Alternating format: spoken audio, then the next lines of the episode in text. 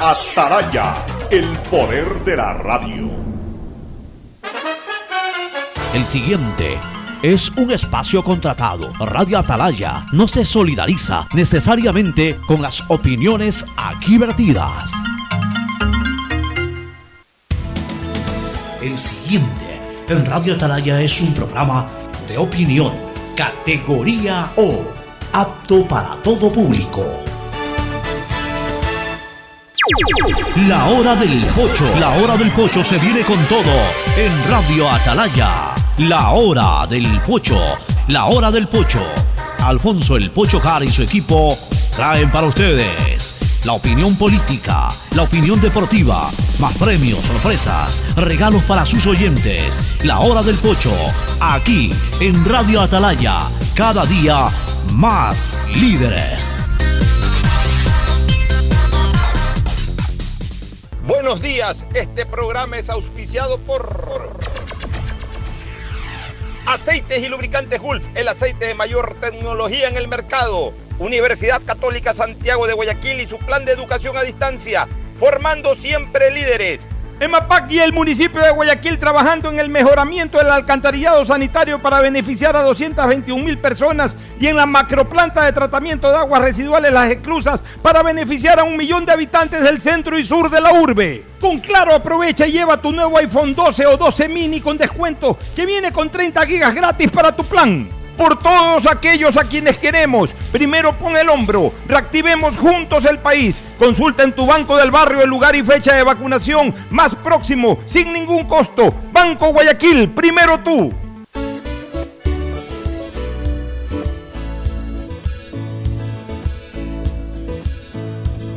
Camino muy bien, 680 Sistema de Emisoras Atalaya. En su año 77, Atalaya, Guayaquil y el Ecuador, una sola cosa son. Por eso llegamos a la razón y al corazón de la población, cada día más líderes. Una potencia en radio y un hombre que ha hecho historia, pero que todos los días hace presente y proyecta futuro. En el Dial de los Ecuatorianos, este es su programa matinal, La Hora del Pocho del Sistema de Emisoras Atalaya de este día miércoles 8 de septiembre, 8 de septiembre del año 2021. Eh, Aquí estamos junto a nuestros contertulios Fernando Edmundo Flores Marín Ferfloma y Gustavo González Cabal, el cabalmente peligroso. Pero antes de saludar a ellos, quiero recomendar para este fin de semana al gran artista, al señor bolero, como se lo conoce popularmente a mi querido amigo Omar Montalvo. El señor de los boleros. Eh, Omar Montalvo se presenta en Teatro Centro de Arte este fin de semana, entiendo, ya voy a dar la información precisa, pero es un lujo eh, que un hombre de la categoría de Omar Montalvo vuelva a desarrollar eh, conciertos presenciales, obviamente pues con el, el aforo correspondiente. El viernes 10 de septiembre, que es este viernes, pasado mañana. Sí, Hoy es 8, pasado mañana es 10, a las 8 de la noche.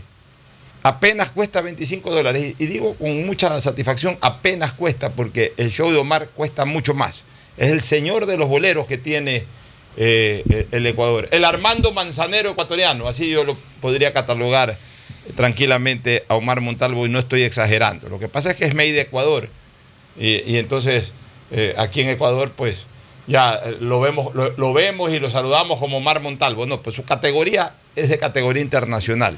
Eh, estos boletos se pueden vender en, se pueden comprar, perdón, en Ticket Show y en las propias boleterías del teatro. No tenemos la información sobre el aforo, pero entiendo que habrá el mismo. Es decir, no, no podrán venderse el 100% de los de la capacidad, de, digamos, de los boletos que cubren la, la capacidad máxima del teatro.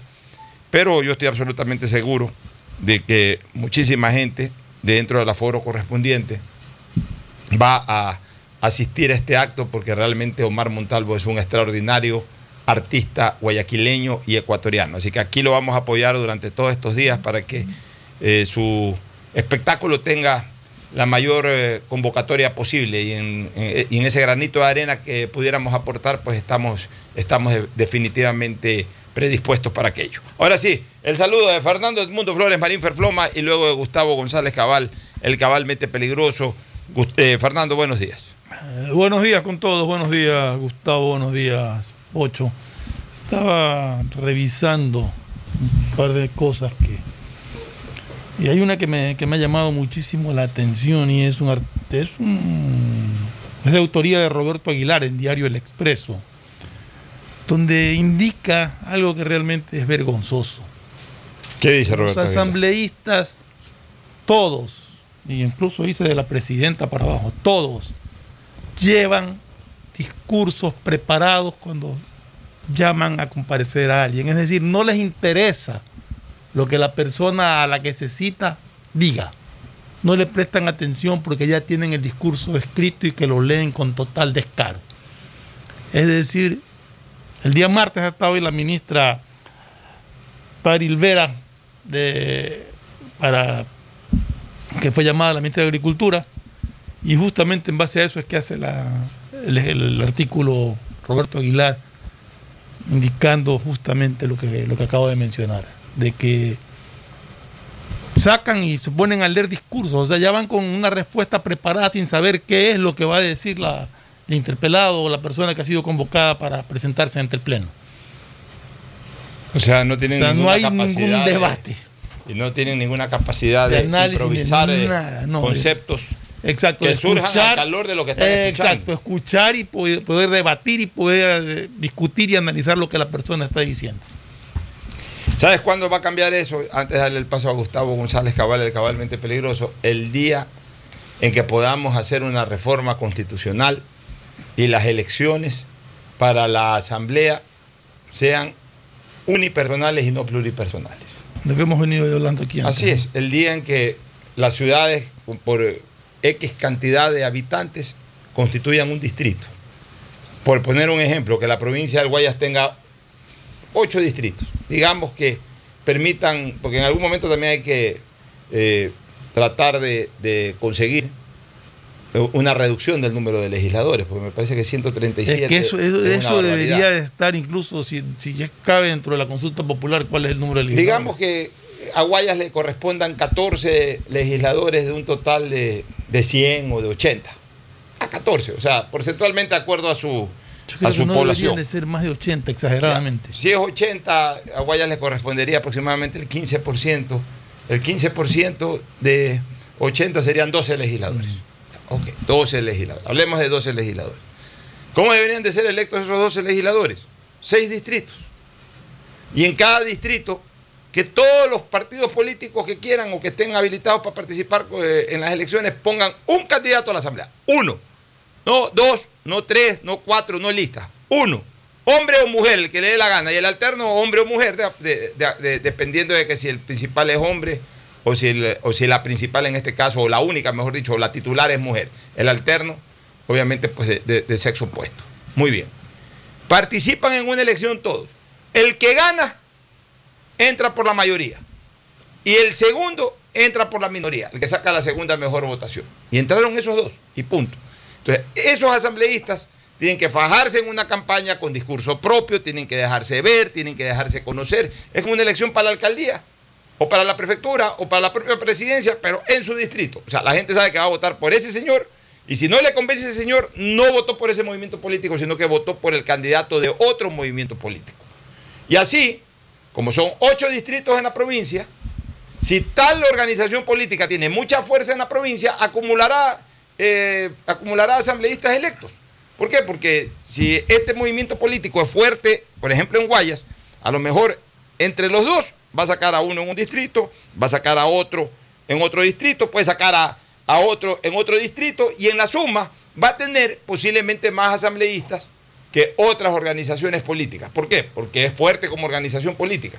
Pero por lo menos de esa manera se garantiza que el asambleísta elegido por la ciudadanía sea el que la ciudadanía quiso, no al que le metieron de contrabando.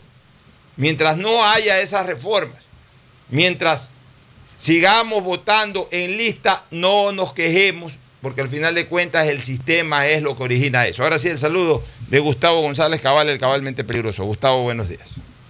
Buenos días, Fernando. Buenos días, Alfonso. Buenos días, distinguida audiencia del sistema de emisoras Atalaya. Anoche, 7 de septiembre, México volvió a temblar. Un terremoto de 7.1, cuyo epicentro fue Acapulco, sacudió la capital de, México, Ciudad de México. Allí vive mi hijo, Santiago. Allí trabaja él. Es uno de los mejores creativos del mundo. Eh, él tiene un departamento en un edificio en el piso 3. La alarma sísmica sonó.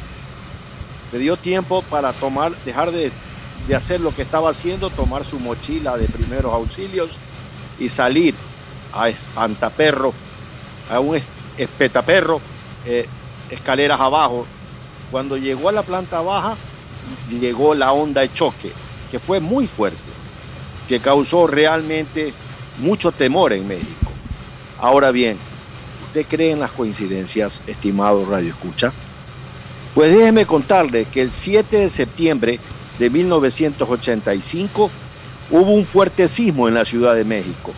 El 19 de septiembre, es decir, unos días después de ese mismo año, un terremoto dañó gravemente el corazón de la Ciudad de México. El 7 de septiembre del año 2017 también tembló durísimo México. Y luego, unos días más tarde, el 19 de septiembre, otro terremoto sacudió México. Ayer fue 7 de septiembre y tembló muy fuerte. Coincidencias extrañas. Sí, una cosa que ya la comentamos contigo en el paso, muy extraño, que, que siempre, eh, o no siempre, pero, casi- eh, pero cada vez, mejor dicho, que tiembla la tierra en México es 7 de septiembre. No siempre, pero cada vez que ocurre. Porque ocurrió el famoso terremoto del año 85, lo tenemos muy presente por muchas cosas. Primero por la desgracia per se, luego porque coincidió con que México estaba organizando la Copa del Mundo y, se comentaba mucho de que esa situación a lo mejor iba a impedir que los mexicanos eh, la puedan hacer y no solamente que no impidió, sino que le hicieron y le hicieron muy bien. Y por último, hasta con algo que de alguna manera nos tocó a nosotros, ya en otro plano, eh, eh, el Festival de la OTI, finalmente le dieron la victoria a pesar de que el recientemente fallecido Jesús Fichamba tuvo una gran participación y para la gran mayoría era largo el mejor intérprete.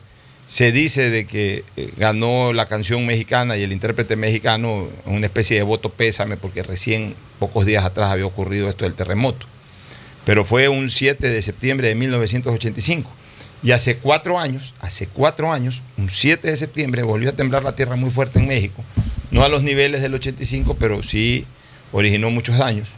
Y ahora mira tú, hacia la costa del Pacífico, vuelve a haber este problema ahí por la zona de Acapulco, por ahí, vuelve a haber este problema, porque ahí aparentemente ha sido el epicentro, Sí, en la Acapulco. zona de Acapulco. Así que eh, mi solidaridad con los mexicanos, con tu hijo Santiago especialmente, rezando para que siempre esté bien y que eh, esté atento a cualquier circunstancia y, y que la Virgen lo acompañe no solamente en temas de terremotos, sino que lo acompañe siempre a, este gran ejecutivo ecuatoriano que, que ha fijado su residencia en, la, en, la- en el país de los aztecas.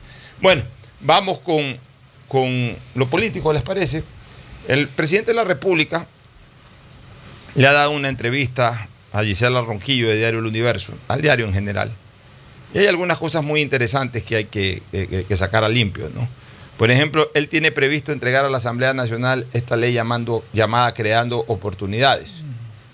Eh, de la descripción que hizo se entiende que se trataría de una mega ley, mega ley, o sea, una ley inmensa. Y yo le tengo a veces miedo a esas mega leyes porque son tantas las cosas que a veces se concentran en dos o tres. Pues son tantas las Y cosas a que- veces que, por una se, se dejan de aprobar otras. Así es, así es. Pero bueno, esa mega ley que involucraría reformas especialmente en el área hidrocarburífera, mineral, energética, de telecomunicaciones y obras públicas.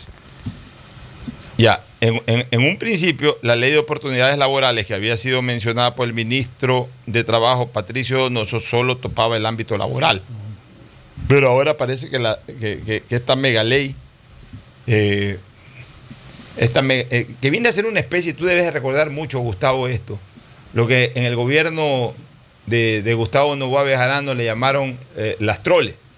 Porque Correcto. recién, recién surgían estas, estas unidades de transportación llamadas troles que eran inmensas, que iban llevando, iban llevando muchas cosas, ¿no? O muchos pasajeros, mejor dicho, iban eh, un sistema de, de transportación distinto. Entonces, como recién eh, muy masivo y, y como recién salían, eh, justamente esos proyectos de ley los identificaron de esa manera porque fue llevando también de, muchas corrientes, de, de muchos códigos en un solo proyecto para ir reformando cada uno de esos códigos. Entonces les llamaron ley trole, ley trole 1, ley trole 2 después. Vendría a ser más o menos el equivalente ahora, porque esto que está hablando el presidente de la República en Diario El Universo, de esta mega ley, precisamente va a, a- a llevar, va a arrastrar hacia la Asamblea el tratamiento y la reforma de diferentes leyes de distintos códigos, de distintos códigos, de distintas normativas, eh, de diferentes ámbitos, pero que a la larga confluyen en un solo concepto, en el, en el de la producción económica del país. O sea, son de diferentes ámbitos, pero todos terminan convergiendo en, en- un- en una sola finalidad, reactivar al país, reactivar al sector productivo, Gustavo. Bueno, sí, las leyes Trole, que en efecto, como tú muy bien lo estás señalando, se sucedieron durante los tres años del gobierno de Gustavo Novoa, tenían que ver con armonizar el país con la decisión que se había tomado, que era do- dolarizarlo. Es decir, se toma eh, la dolarización del país como una suerte de salvataje político y luego hay que implementarla, luego hay que armonizar una serie de decisiones eh, legales que pues estaban en contradicción con, con la decisión que se había tomado. Y el Congreso de aquella época tuvo una gran sensibilidad con el país, porque la situación era tratar de sobrevivir. Incluso, déjame usar una palabra correcta, de, de explosivos de alta eh, capacidad. La dolarización podría haber sido un salto al vacío al Ecuador si no se hacían todas las cosas que posteriormente se hicieron. Y con un apoyo enorme, por ejemplo, de la señora Joyce Higgins, eh, ella estaba en el campo privado, y luego de todos los actores políticos del país se pudo llevar adelante el proceso que empezó de a poco a funcionar y a dar resultados. Creo que esta vez le toca a los políticos y al sector privado volver a, a ponerse la camiseta del Ecuador, jugar a que somos la selección. Cuando juega la selección de fútbol, a nadie le importa si, si Mena es del Emelec, fue del Emelec, eh, si el marcador de punta derecho es de Barcelona. El tipo tiene que estar ahí, es un gran jugador. Entonces, si gana la selección del Ecuador, nadie festeja con las acciones de nuestros equipos, sino con una sola camiseta que es la de Ecuador. De eso se trata empujar al gobierno, Alfonso. Una sola camiseta. Así es, mi querido Gustavo. Y en ese sentido, el presidente de la República, Fernando, dice que tiene un portafolio de proyectos de inversión de 30 mil millones para los próximos cuatro años. Es decir, incorporar en inversión, en inversión, no en crédito, no en préstamos eh, unilaterales, no, no, no, no. En inversión, o sea, que eh, el, el Ecuador permita la generación de esa cantidad de dinero, esa cantidad importantísima de 30 mil millones de dólares, para que inversionistas más o menos cubran ese monto con eh, justamente eh, acciones dentro del Ecuador, o sea, eh, actividades dentro del Ecuador en, en diferentes ramas. Dichos proyectos tienen que ver, por ejemplo, con duplicar la inversión petrolera, uno, aumentar la exportación de minerales, dos, que este año va a ser de 1.700 millones de dólares. Construcción de centrales hidroeléctricas, tres. A ver, en, en ese tema de construcción de centrales hidroeléctricas, yo lo primero que voy a pedir públicamente hoy, Fernando y Gustavo, es de que el Ecuador, antes de pensar en nuevas centrales hidroeléctricas, por favor, hagamos un inventario de qué es lo que tenemos en centrales hidroeléctricas, cuál es la verdadera demanda que necesita el país para abaratar el costo de la luz. Y, y una vez que Primero, tengamos... primero, Pucho, saber cuál es el estado de esa Pero por eso, y- y- pero, pero, pero Primero, primero... el inventario de, de cuántas Ya. hay y cuáles, cuántas funcionan y cuál es el estado de las que están Eh, eh, funcionando. que, es que es así, pues. O sea, el primero el inventario, saber que hay 10, 12, 15. Ya, una vez que hay esas 10, 12, 15, ok. ¿Cómo están esas 10, 12, 15? Eh, ¿Cuánto se necesita in- reinvertir en esas 10, 12, 15 para arreglarlas? Eh, ¿Cuáles se invirtieron y no valen?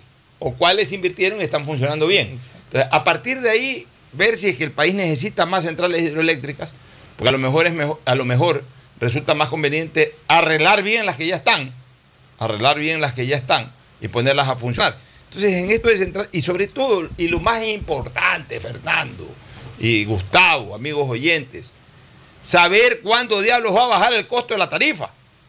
Y si el problema es solamente de generación o también de distribución, porque, ok, hacemos centrales hidroeléctricas, pero resulta que el sistema de distribución de energía eléctrica tiene tanta fuga, tiene tanta pérdida negra, que de nada sirve. A lo mejor eh, hacemos 200 mil centrales hidroeléctricas, rebosamos de energía eléctrica. Generar baratísimo. Ya. Transmitir carísimo. Exacto. Eh, eh, No cuesta nada, ya va a llegar un momento que prácticamente no va a costar nada la tarifa en cuanto a- a- al origen, a la producción, porque ahí pones el dedo en cualquier lado y te sale energía eléctrica. Ya, pero resulta que no resolvemos el problema de la distribución de la energía. Y entonces ahí nos sacan la cabeza. Y a la larga, sí, hay más energía, ¿ves? Bajo 4 dólares la planilla. Pero oye, pues si lo que más hay es energía, me asomo en la ventana y veo energía eléctrica ahí que está, parece que estuviera lloviendo energía eléctrica, la cantidad de energía eléctrica que hay en el país, sí, pero la distribución es mala. Las pérdidas están en la distribución. Entonces, si queremos una verdad explicación por parte del gobierno nacional, que se nos dé un inventario y una información eh, eh, inventariada de, de- de verdaderamente qué es lo que está costando eh, a los ecuatorianos. Si el problema es de generación, si el problema es de transmisión o si el problema es de distribución. ¿En dónde están las fugas? ¿Y cómo resolver las fugas? A lo mejor más importante que crear más que nuevas centrales hidroeléctricas es de- de modernizar totalmente el sistema de distribución O la línea de transmisión. o las líneas de transmisión. O sea, eso es lo que en esa materia sí quisiéramos conocer. Este, también, eh, bueno, habla el presidente de eh, energía fotovoltaica, de energía eólica, es decir, la energía que se genera por el viento. Está, está muy bien todo eso, pero, pero lo primero que necesitamos es. Y facilitar la inversión en el sector privado exportador, abriendo acuerdos de libre comercio con China, Rusia y México. Maravilloso. Y de hecho el presidente, y fíjate tú, con tres países que ideológicamente puede haber cierto ta- antagonismo, pero el presidente está dando muestras de aperturismo, de inclusividad. Y ha hablado justamente con esto, con el de Rusia creo que también ya algo habló, con el de China, conversó. con el de China se fue a, habló por teléfono y con el de México se fue a visitarlo. Y está bien, y, y vamos a apoyar el libre comercio de China, vamos a apoyar el libre comercio de Rusia, vamos a apoyar el libre comercio con México, pero también queremos que se apoye el libre comercio con los Estados Unidos. O sea, y... y- bueno, con Estados Unidos ya dijo el embajador americano que estaban bastante. O sea, se había dicho que, que el tratado libre comercio que se quería realizar con Estados Unidos se, se iba a demorar, pero ya el embajador dijo que, que habían avanzado bastante. O sea, está caminando, yo creo que eso no, no es inconveniente. Aquí lo, lo interesante, Pocho, es ver que va en la línea de lo que se dijo en campaña más Ecuador para el mundo y más mundo para el Ecuador. Es decir, el mundo no es solamente Estados Unidos ni, ni los países capitalistas. El mundo son todos. El mundo es México, el mundo es Rusia, el mundo es China. O sea, y por esa línea va. Y eso es importante. Bueno, sí, pero sí queremos que se intensifique una, un un poquito más la política de más mundo en Ecuador y la manera de intensificar un poco más ese concepto de más mundo en Ecuador es revisando los temas arancelarios. Ah, no es Porque lógico. mientras tú sigas comprando un carro al 100% del Bueno, que valor eso es parte de los acuerdos que tienen que llegar. Pues, ¿no? Hay que llegar a esos acuerdos. ¿Algún criterio al respecto, Gustavo? Sí, lo he escuchado con mucha atención, muy bien lo que están diciendo, Alfonso. Eh, el, lo que el presidente presenta al país una antorcha, una luz, un faro de progreso. Así como para entrar a puerto tú encuentras un faro que está señalando a los navegantes hacia dónde, cómo maniobrar. Eso es un gobierno, eso hace un presidente. Pues eso es un faro, es una antorcha que ilumina hacia mejores días a su país. Ojalá que podamos hacer todo esto. Mira, yo recuerdo mucho a Pablo Neruda y, su poema, poema 20, cuando dice es tan corto el amor y tan largo el olvido. La verdad que es tan corto el poder y tan largo el olvido. Nosotros siempre decimos acá, cuando analizamos la cuestión política, que los seis últimos meses de gobierno son bien complicados. Los últimos seis meses de gobierno hay una elección presidencial. Los tres últimos meses de gobierno hay un presidente electo. Es decir, un gobierno que empieza a ejercer eh, sin tomar todavía el poder. De tal forma que hay que tener muy claro que no son cuatro años de gobierno, que, básicamente ya ha pasado los primeros 100 días, pero los últimos 100 días no cuentan para un gobierno, porque ya hay otro presidente de la República, ya se está preparando el cambio de gobierno. Entonces tenemos que ver el tiempo muy claramente. El próximo año va a haber elecciones intermedias, va a haber elección de prefectos y alcaldes. ¿Qué va a hacer el partido de gobierno? ¿Va a entrar a la lucha política poniendo candidatos? Entonces todo ese, tipo de, de cosas es la que tiene que ver un mandatario. No son cuatro años de gobierno. Esa es una ficción. Bueno, hay un tema que también ha tratado el presidente Lazo y que me parece muy importante recogerla. Se habla pues de que estarán llegando próximamente recursos, esto sí, eh, obviamente créditos que vienen tanto del, MF, del, Fondo Monetario Internacional, FMI, como de otros multilaterales por aproximadamente 4.500 millones de dólares. Y en ese sentido hay una buena noticia.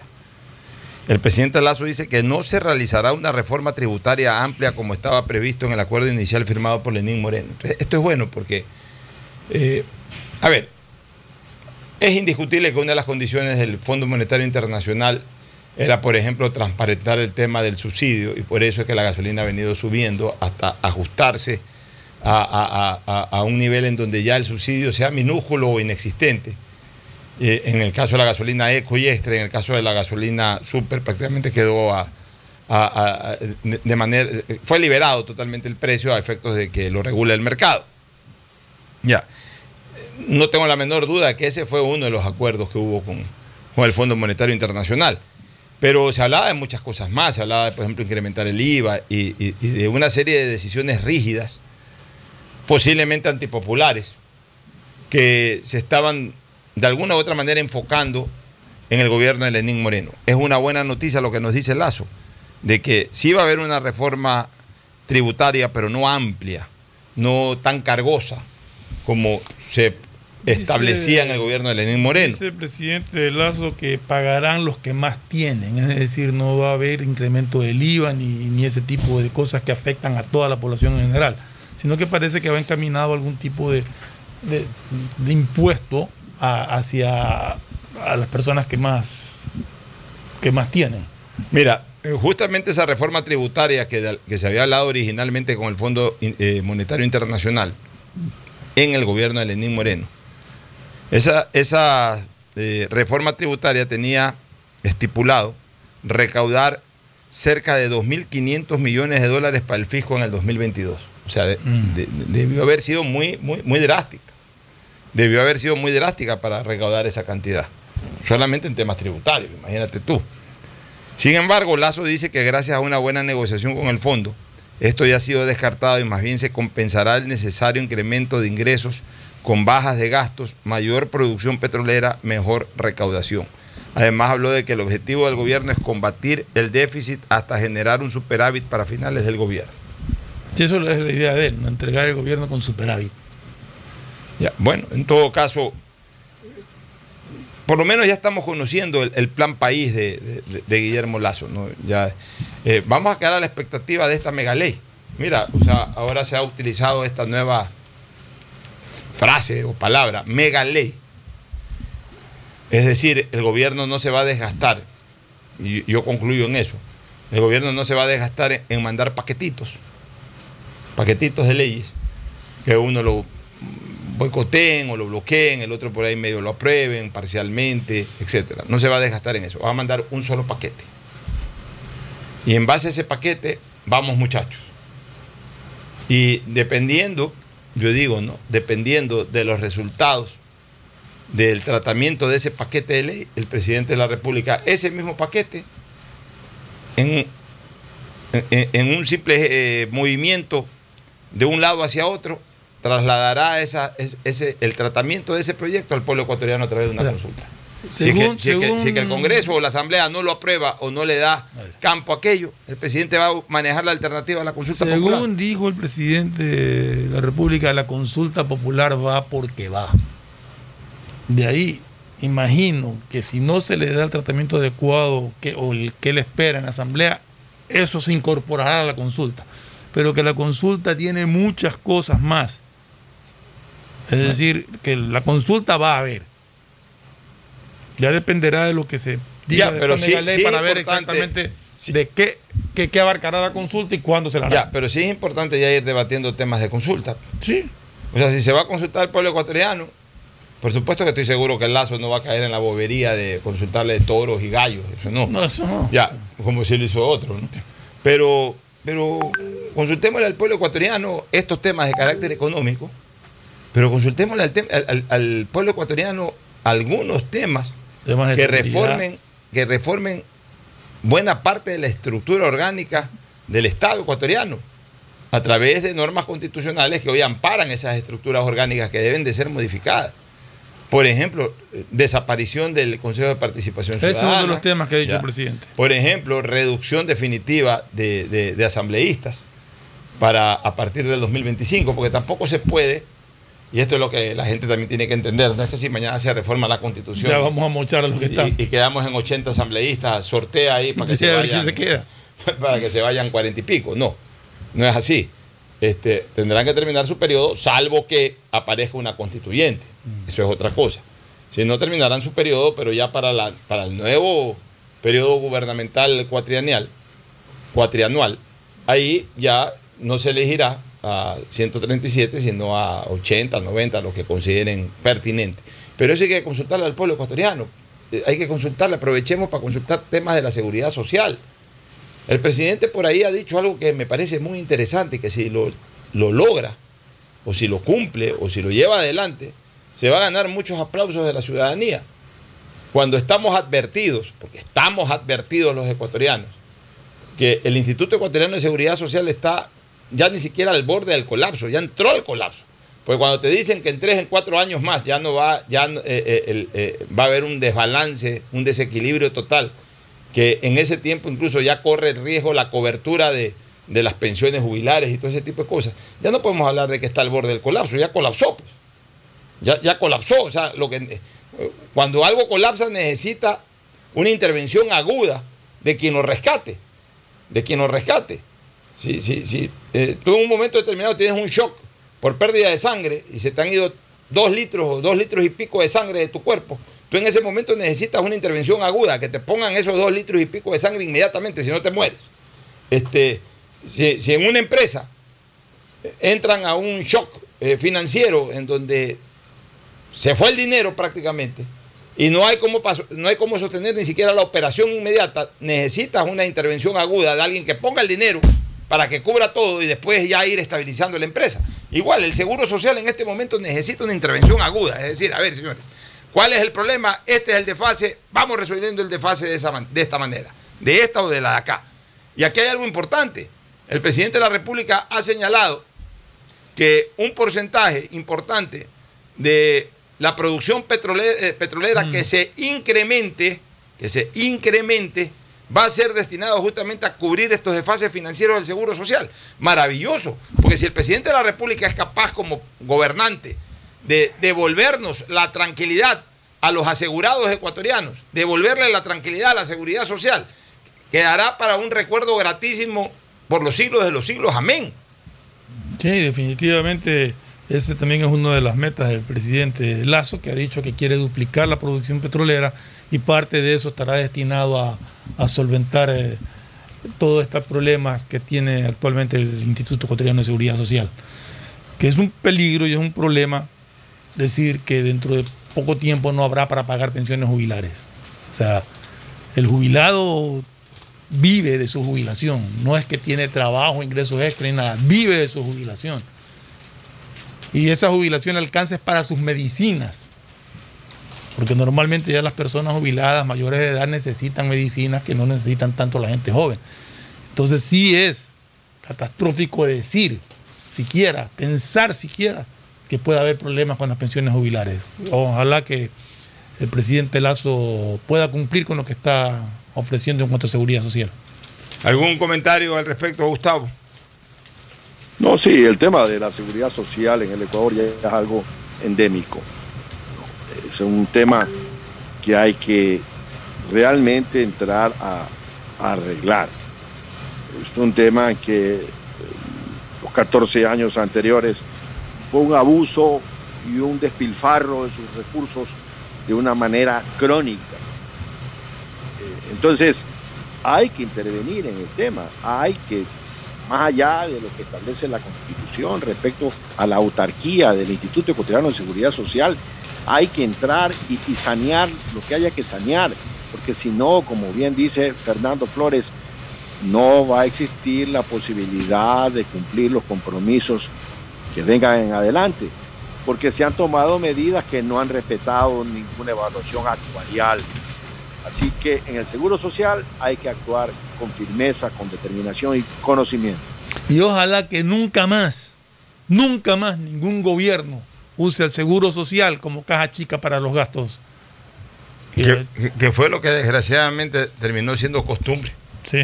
O sea, la banca de primer piso del gobierno fue el Seguro Social. O sea, la plata. Cuando, cuando, cuando yo digo esto, prefiero decir algo. No la plata de los ecuatorianos. El Seguro Social no tiene la plata de los ecuatorianos, este, Fernando, Gustavo. No las tiene. El Seguro Social tiene las gotas de sudor de los ecuatorianos de años. No la plata, las gotas de sudor. Es más grave todavía. O sea, tu propia vida la tiene el Seguro Social más que la plata. Porque el Seguro Social lo que tiene es lo que tú has aportado a través del sudor de tu frente. Lo que tú has aportado pensando en que algún día vas a ser viejo y que vas a vivir de eso después es sacarte el aire por el país, por tu familia, por, por, por ti mismo. Y por supuesto por la empresa donde se trabaja o las empresas donde se trabaja. Entonces, cuando yo veo que al Seguro Social lo han mangoneado y se le han llevado el dinero para cubrir cosas de Estado y no se las han devuelto, yo veo más allá de la plata, yo lo que digo es que se le han llevado eh, el sudor, baldes enteros, baldes enteros del sudor de los ecuatorianos. O sea, en cada centavo que se han llevado, ¿cuántas gotas de sudor de los ecuatorianos no hay ahí que se han llevado? Que se han, que se, han robado en algunos casos, que han secuestrado en otros casos. Y eso para mí es terriblemente dramático. Y es un tema que tiene que ser resuelto. Y es una de las cosas también, Fernando y Gustavo, que hay que consultar. No solamente sobre los destinos financieros del Seguro Social, sino sobre la forma de administrar el Seguro Social.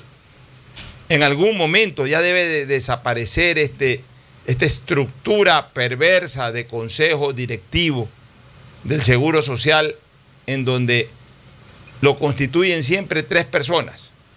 El representante del gobierno, que además lo preside y por ende es empleado del gobierno.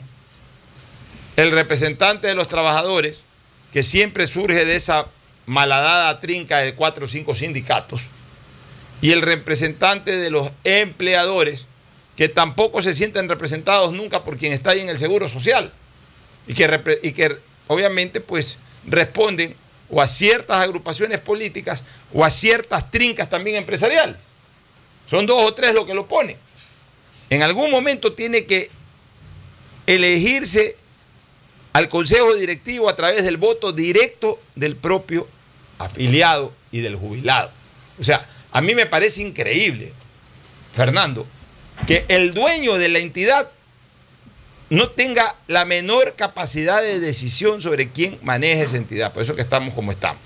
Ahí lo que debe de darse es que la propia ciudadanía, obviamente afiliados y jubilados, quien no ha sido nunca afiliado, por ende tampoco nunca ha sido jubilado o no puede ser jubilado, no tiene por qué votar. Ahí tiene que votar el que es afiliado o el que en su momento lo fue y ahora es jubilado. Esos son los que tienen que votar. ¿Cuándo? Tienen que votar el día de la elección universal de presidente y vicepresidente de la República. Tranquilamente puede haber un padrón adicional para que, o, o, o si no queremos hacer un padrón adicional en el mismo padrón, alguna marca que le permita a los de la Junta Receptora del Voto saber que esa persona es afiliada o jubilada y también tienen que darle la, a esa persona tienen que darle la papeleta para que elija a su, a su consejo directivo. Y estructurar, eh, eh, estructurar desde el punto de vista legal la forma a través de la cual aparezcan las candidaturas para que seamos los propios jubilados y, afiliados los que votemos. A mí me encantaría alguna vez tener la opción, por ejemplo, de votar por un Marco Proaño Maya para que nos represente en el Consejo Directivo del Seguro Social, pero resulta que, claro, como Marco Proaño es un defensor acérrimo de la seguridad social, del IES, o sea, de los jubilados y de los afiliados, ningún gobierno lo toma en cuenta porque sabe que Marco Proaño Maya no les va a dar un centavo como gobierno. ninguno lo toma en cuenta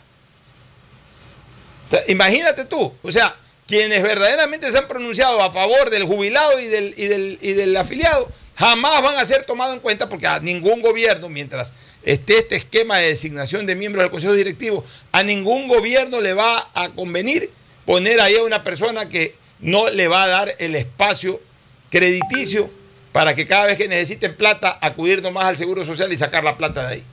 Es al revés, o sea, nosotros necesitamos algo al revés necesitamos gente que nos vaya a defender. La única manera que podamos tener gente que nos vaya, que nos vaya a defender es cambiando totalmente la estructura del Consejo Directivo y sobre todo la forma de designación del Consejo Directivo. De lo contrario, todo va a seguir igual. Nos vamos a una pausa, ¿te parece? Vamos, Vámonos a una pausa recordando que para ser el banco en el que estás primero tú, debíamos empezar por nosotros, nuestro equipo.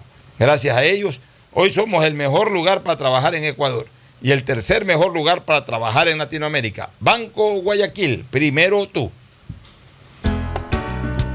El siguiente es un espacio publicitario apto para todo público.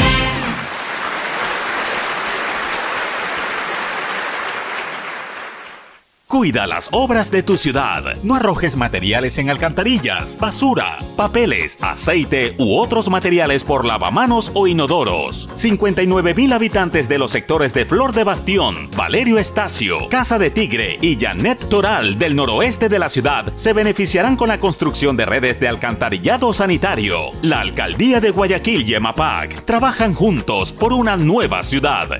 Detrás de cada profesional hay una gran historia Aprende, experimenta y crea la tuya. Estudia a distancia en la Universidad Católica Santiago de Guayaquil. Contamos con las carreras de marketing, administración de empresa, emprendimiento e innovación social, turismo, contabilidad y auditoría, trabajo social y derecho. Sistema de educación a distancia de la Universidad Católica Santiago de Guayaquil, formando líderes siempre. Guayaquil crece y su nuevo polo de desarrollo está en la zona del futuro aeropuerto.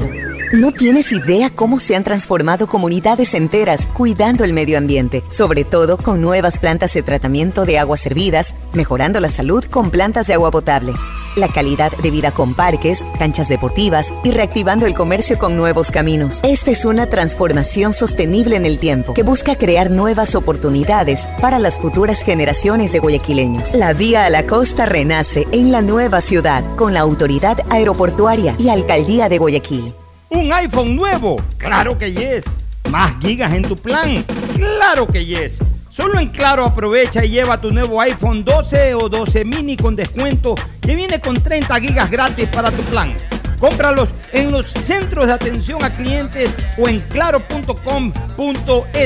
Con Claro, Tú puedes más. Revisa más información, condiciones y vigencia de la promoción en claro.com.es. Si quieres estudiar, tener flexibilidad horaria y escoger tu futuro, en la Universidad Católica Santiago de Guayaquil trabajamos por el progreso en la educación, ofreciendo cada día la mejor calidad Estamos a un clic de distancia.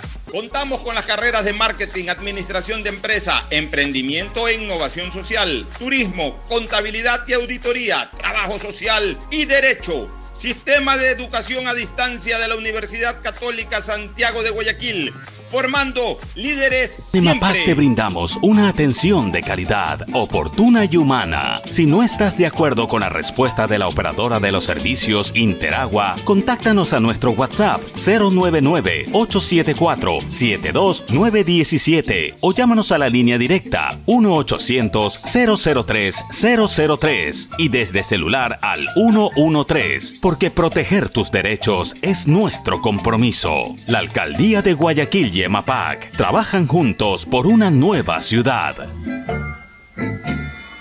En Banco Guayaquil, para ser el banco en el que estás primero tú, debíamos empezar primero por nosotros, nuestro equipo, cuidando, respetando y valorando el talento de todas y todos. Y gracias a ellos, hoy somos el mejor lugar para trabajar en Ecuador y el tercer mejor lugar para trabajar en Latinoamérica. Banco Guayaquil. Primero tú. Hay sonidos que es mejor nunca tener que escuchar. Porque cada motor es diferente. Desde hace 104 años, lubricantes Cool mantiene la más alta tecnología y calidad en línea de aceites para motores a diésel y gasolina. Está hecho con una fórmula especial para dar excelente protección a todo tipo de motores, evitando el desgaste prematuro de pistones, anillos y árbol de levas, ayudando a mantener limpio el motor y libre de depósitos que se forman por las altas o bajas temperaturas. Dele a su motor lo que se merece. Lubricantes Gulf, la más alta tecnología en lubricación. 104 años preservando la vida de su motor. Lubricantes Gulf. Gulf es más lubricante.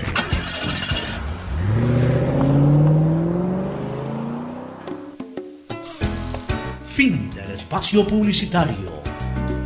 Usted está escuchando un programa de opinión, categoría O, apto para todo público.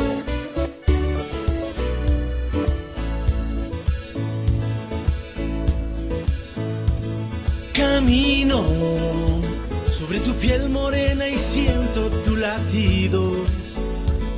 Y miro todo lo bueno que los dos hemos vivido.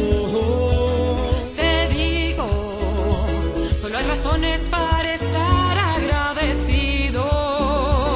Es lo que somos y lo que siempre hemos sido. Porque ganamos cuando mucho hemos perdido. Somos lo mismo, porque peleamos contra el mismo enemigo.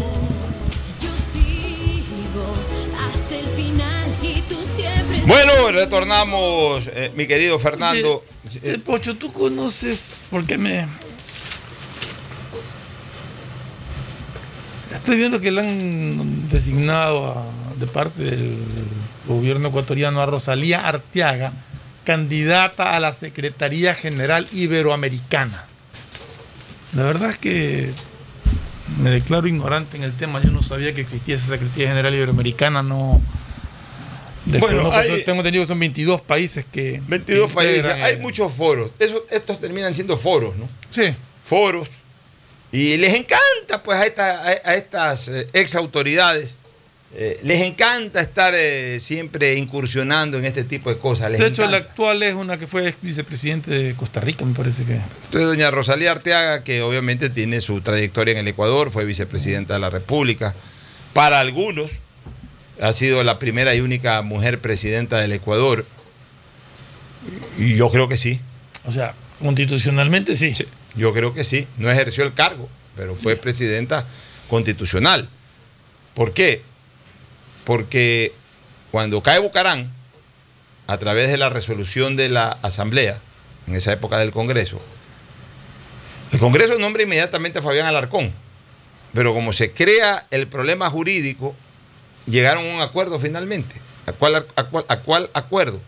A que asuma la presidencia la señora Rosalía Arteaga en calidad de vicepresidenta y luego renuncie, o sea, asuma viernes, sábado y domingo y el día lunes renuncie para la nueva designación de Alarcón como Acordémonos presidente que. Rosalía Arteaga incluso nombró un ministro de gobierno. a Gil Barragán Romero. Claro.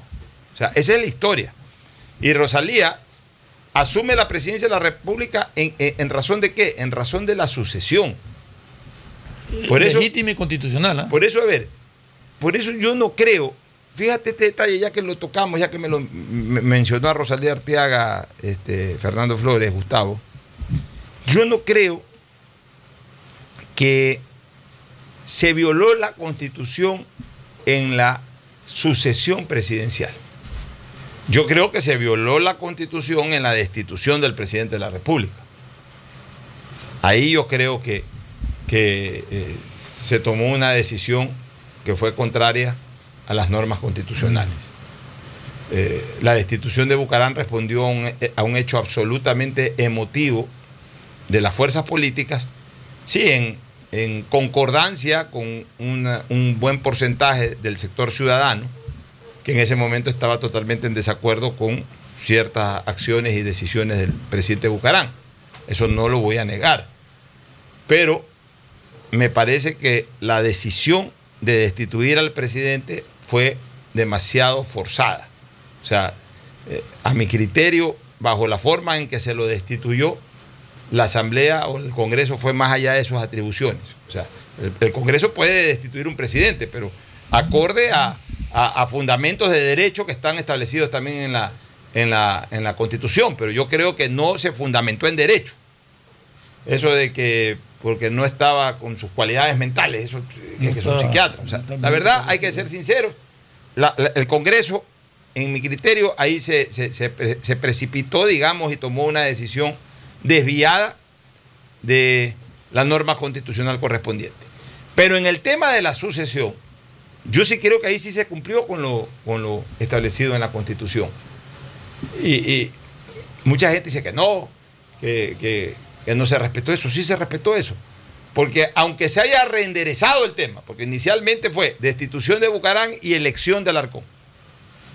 Y ahí se estaba cayendo por partida doble en incumplimiento constitucional, en la forma de destituir un presidente y en la forma de suceder a ese presidente. Las dos cosas estaban eh, reñidas con lo que establecía la Constitución. A pesar de que en esa Constitución no se hablaba de manera expresa del relevo constitucional de la vicepresidencia de la República para la presidencia de la República. Ojo con eso. Esa Constitución no era expresamente determinante en aquello. Lo que pasa es que se sobreentiende que si, aunque no esté expresamente señalado, pero también hay gente que dice que en derecho público lo que no está expresamente señalado tiene que estar expresamente señalado, mejor dicho, para que así se actúe. Ya. En esa constitución, en la constitución que viene desde 1979 a la que se hicieron muchas reformas, que fue la constitución que regía hasta, hasta que Bucarán fue presidente de la República, no había esa especificación del relevo constitucional. Sin embargo, ya habíamos tenido un caso con esa misma constitución, la muerte del presidente Roldós. O sea, esa misma constitución enmarcó dos relevos presidenciales. Esa misma constitución, dos relevos presidenciales. La de Hurtado para Jaime Roldós y la de, en este caso, Rosalía Arteaga o Fabián Alarcón con Abdalá Bucarán.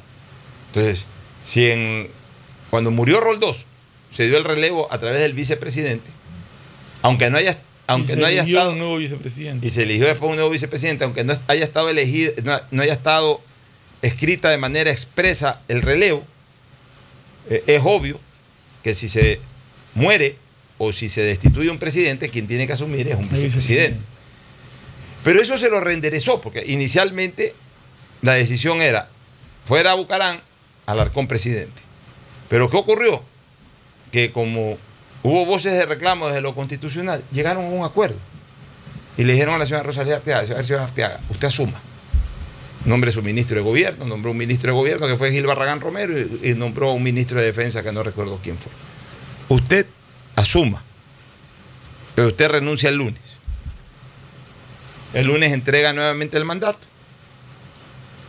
y el lunes elegimos al señor Fabián Alarcón. Y así ocurrió.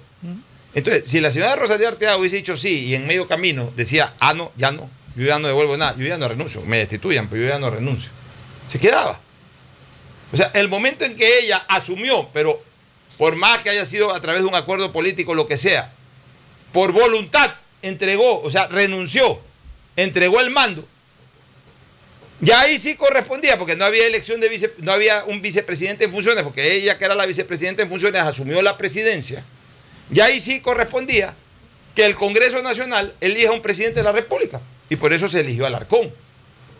O sea, ella no tiene mucho espacio para reclamar eso, porque ella misma terminó entregando el poder. Y por eso, como lo ejerció y lo ejerció de manera constitucional, ha sido presidenta constitucional. Ha sido la única mujer presidenta constitucional, aunque sea por 48 horas. Porque de lo contrario, donde ella niegue aquello, entonces no podríamos reconocerla como expresidenta, sino simplemente como una encargada del poder, que no es lo mismo. Sí, yo sí creo que fue presidente, presidente constitucional de la República, Rosalía Artiaga, o sea, más allá de que de todos estos manejos políticos que se dieron para que Fabián Alarcón asuma la presidencia, pero creo que hay que reconocerle eso a Rosalía Artiaga. No sé qué opines, Gustavo. ¿Tu opinión? No se te escucha, Gustavo. Tienes que prender el audio. Ahí sí me escucha. Ahora sí, ahora sí. Eh, te decía que hay que tener tu pe en la vida para haber sido presidente de Bufas un fin de semana y llamarse expresidente constitucional de la República. Aquí, en este país, en el año de 1895, Luis Cordero Crespo renunció a la presidencia de la República por el famoso escándalo de la venta de la bandera, que bien vale la pena recordar de qué se trató. Pues nada, que China y Japón estaban en guerra en esa época y Ecuador se declaró neutral, lo mismo que Chile. Pero Chile quería vender un crucero a Japón, un crucero de guerra, el buque Esmeraldas. Y entonces se la vendió, se vendió este buque al gobernador de Guayaquil, de la provincia del Guayas. Eh, creo que era eh, Plácido Camaño o algo por el estilo. ¿no? Eh, entonces, con, con esos hechos, el buque zarpó eh, desde Valparaíso, cruzó todo el Pacífico eh, con la bandera del Ecuador. En efecto, el gobernador era José María Plácido Camaño. Entonces se le entregó a Japón el buque y ese escándalo se conoció como la venta de la bandera y acabó con el gobierno de Luis Cordero Crespo. Luis Cordero Crespo renunció y le entregó a su vicepresidente, que era en esa época Vicente Lucio Salazar Cabal. Eh, Vicente Lucio Salazar Cabal continuó en la presidencia hasta que fue, tuvo que renunciar por un infarto al miocardio, cuando ya básicamente las huestes de lo que se llamaba la, la reconstrucción al mando del general Eloy Alfaro había avanzado y había, se había batido con el Ejército Nacional en diferentes frentes de batalla. Vicente Lucio Salazar Cabal fue presidente algo así como siete, ocho meses, presidente constitucional. Y no hay un retrato de él en el Salón de los Presidentes. A mí me parece chistoso el tema de, de haber sido tres días, o sea, 72 horas, y, y, y haber renunciado. Porque si era presidenta, ¿por qué no se quedó? Pase lo que pase, digo yo. Así es. Bueno, ¿algún otro tema de actualidad que quisieras tratar, este Ferfloma? No sé qué más. eh, O sea, digamos, hay muchas cosas, pero son más.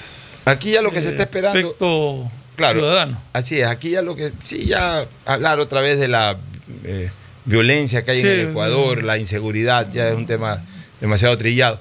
Aquí ya lo que se está esperando es que el presidente de la República eh, eh, comience a concretar todo esto que está diciendo, ¿no? El envío ya de, de- de- la megaley. O sea, yo creo que. eh, no, mi, mi punto de vista personal, Fernando, ya el presidente no necesita más evidencias de que la Asamblea no va a coadyuvar su trabajo. El hecho de que la reforma presupuestaria prácticamente se la hayan rechazado y que tenga que entrar en el tira y jala para aquello, ya es una demostración de que por esa vía él no va a encontrar caminos, caminos que le faciliten su labor desde el punto de vista ejecutivo. Ok, igual tiene que presentarla, que la presente ya. ¿Para qué? Para que la trate. Hay, hay varias, varias opciones.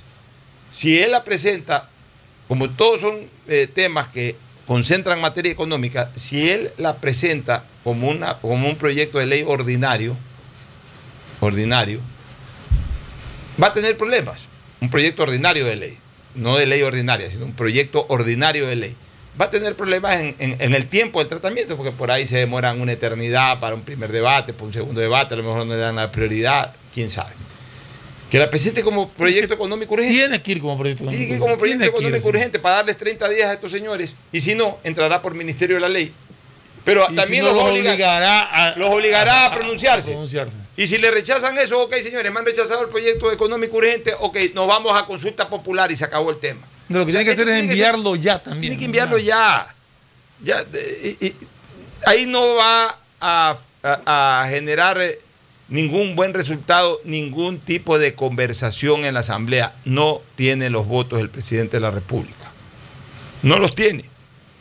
Así mañana pasado se, se restablezca la alianza con el PCC, aún con los votos del PCC, con quienes ideológicamente pudieran encontrar algunas concordancias, tampoco los tiene.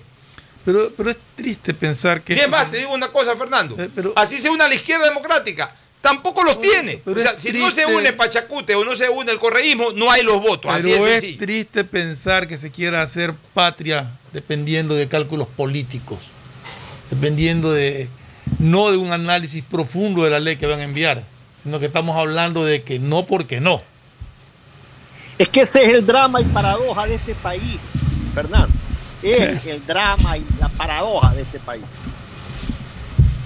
Sí, definitivamente. Es, eh, y es- ese es el mal del país. Por eso es que este país no avanza, por eso es que este país no sale nunca de- y, y no llega a donde debería de estar por toda la riqueza que tiene. Nos vamos a una pausa. Quedamos contigo, Gustavo, listos para el viernes. Nos vamos a una pausa. Retornamos. Vamos a tratar de conectarnos ya con Luis Viera de la Rosa para que nos cuente cómo está el ambiente en Diario El Universo cuando hoy a él le va a reconocer eh, los 100 años de vida institucional a ese importante diario.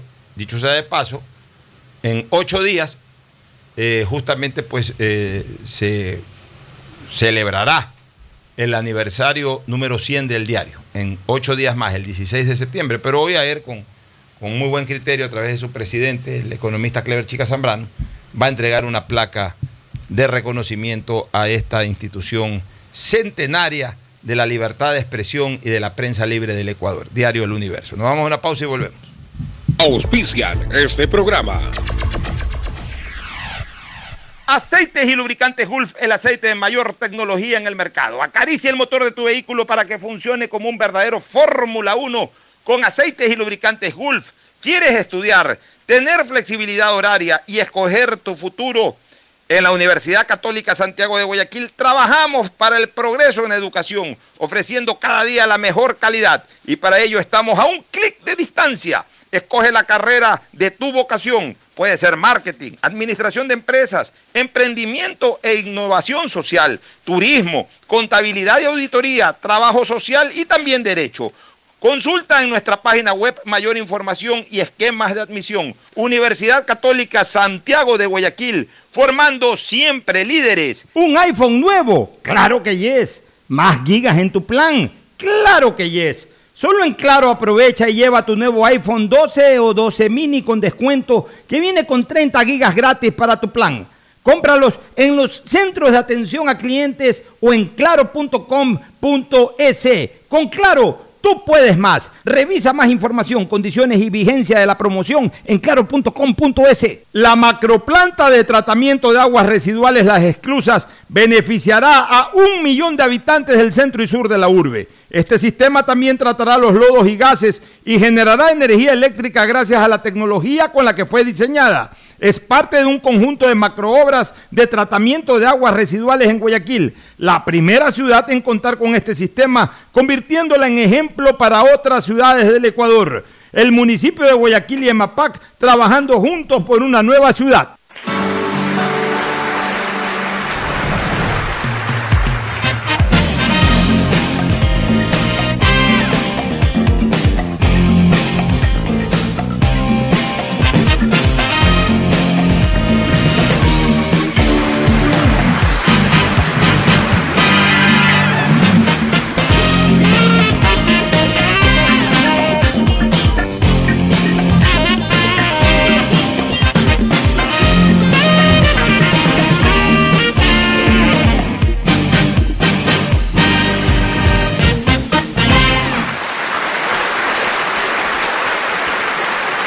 Señor de los boleros, Omar Montalvo, en concierto este viernes 10 de septiembre, 10 de septiembre a las 8 de la noche, solamente 25 dólares y usted podrá disfrutar de uno de los más eh, emotivos y maravillosos conciertos que se puedan brindar en Guayaquil, ni más ni menos que del señor bolero Omar Montalvo. ¿Quiere escuchar buena música? ¿Quiere vivir eh, ambiente de romance durante la noche de este viernes 10? No pierda más tiempo, vaya a Ticket Show o a las boleterías del teatro y adquiera su localidad para escuchar y para disfrutar a Omar Montalvo, el señor bolero, en su concierto este viernes 10 de septiembre en el Teatro Centro de Arte León Febres Cordero. Bueno, y recordar que para ser el banco en el que estás tú primero, debemos empezar por nosotros, por nuestro propio equipo. Gracias a ellos, hoy somos el mejor lugar para trabajar en el Ecuador y el tercer mejor lugar para trabajar en Latinoamérica. Banco de Guayaquil, primero tú, estamos con Martín de la Torre. Martín de la Torre haciendo una señal de prueba directamente desde el terminal terrestre de Pascuales. Mañana nos han invitado a Pascuales para hacer el programa desde allá. La vez pasada que fuimos al terminal terrestre eh, central o principal, previo al partido Barcelona-Flamengo, perdón, Barcelona-Fluminense, sacó un buen resultado Barcelona y eso ha motivado a los eh, directivos del terminal terrestre de volvernos a invitar como buena espalda para ver si mañana le sacamos un buen resultado a Uruguay, esta vez ya con la selección. Estamos probando equipo, así que voy contigo, Martín de la Torre, directamente desde el terminal terrestre de Pascuales. Adelante. Muy buenos días, Pocho. Muy buenos días a Fernando en la hora del Pocho. Estamos acá en vivo en la terminal terrestre Pascuales. Estamos acá donde está ubicado en el kilómetro 12 y medio vía Daule, muy cercano a la empresa La Fabril, mi querido Pocho. Estamos haciendo la, especialmente la prueba respectiva para mañana. Disfrutar de la hora del Pocho y todos los panelistas frente a este partido que se viene Uruguay-Ecuador, mi querido Pocho. Ya, muy bien. Me parece que hay que mejorar un poquito la calidad de audio para mañana que salga nítido. Pues si vamos a generar el programa desde ahí, tiene que salir clase A eh, durante todo el tiempo la eh, calidad del audio que se pueda emitir desde la terminal terrestre. Y eso sí, que nos tengan un buen platito de fritada, porque no hay nada como la fritada de Pascuales. ¿Tú crees que, Martín desde... Martín, no, pues eh, así como el marqués eh, Juan Carlos Sánchez Arosemena aquí devora los dulces, ya nos dijo el esbelto, devora el arroz con menestra. La fritada tiene dueño, tiene dueño, y ese dueño se llama Martín de la Torre, no deja ni los huesos, o, o no es así, Martín. Creo que no nos Mi querido Pocho, mi querido Pocho, no, estoy a dieta, le cuento, he bajado 60 libras. No, sí, ha bajado. La verdad es que se te ve 60 la cabeza libras. más reducida también. Claro. Cabeza y cuerpo más reducido. Bueno, Muy bien, Pocho. Gracias, queríamos, Adelante. queríamos ver cómo salíamos con esa prueba. Nos vamos a una eh, pausa para retornar de inmediato con el segmento deportivo. El siguiente es un espacio publicitario apto para todo público.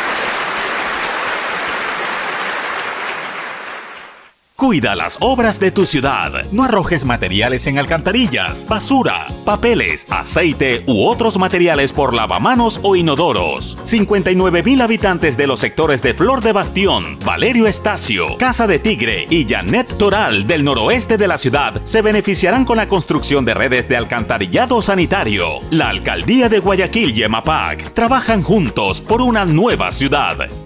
Detrás de cada profesional hay una gran historia. Aprende, experimenta y crea la tuya. Estudia a distancia en la Universidad Católica Santiago de Guayaquil. Contamos con las carreras de marketing, administración de empresa, emprendimiento e innovación social, turismo, contabilidad y auditoría, trabajo social y derecho. Sistema de educación a distancia de la Universidad Católica Santiago de Guayaquil, formando líderes siempre. Guayaquil crece y su nuevo polo de desarrollo está en la zona del futuro aeropuerto. No tienes idea cómo se han transformado comunidades enteras cuidando el medio ambiente, sobre todo con nuevas plantas de tratamiento de aguas servidas, mejorando la salud con plantas de agua potable, la calidad de vida con parques, canchas deportivas y reactivando el comercio con nuevos caminos. Esta es una transformación sostenible en el tiempo que busca crear nuevas oportunidades para las futuras generaciones de guayaquileños. La vía a la costa renace en la nueva ciudad con la autoridad aeroportuaria y alcaldía de Guayaquil. ¿Un iPhone nuevo? Claro que yes. ¿Más gigas en tu plan? Claro que yes. Solo en Claro aprovecha y lleva tu nuevo iPhone 12 o 12 mini con descuento que viene con 30 gigas gratis para tu plan. Cómpralos en los centros de atención a clientes o en claro.com.es.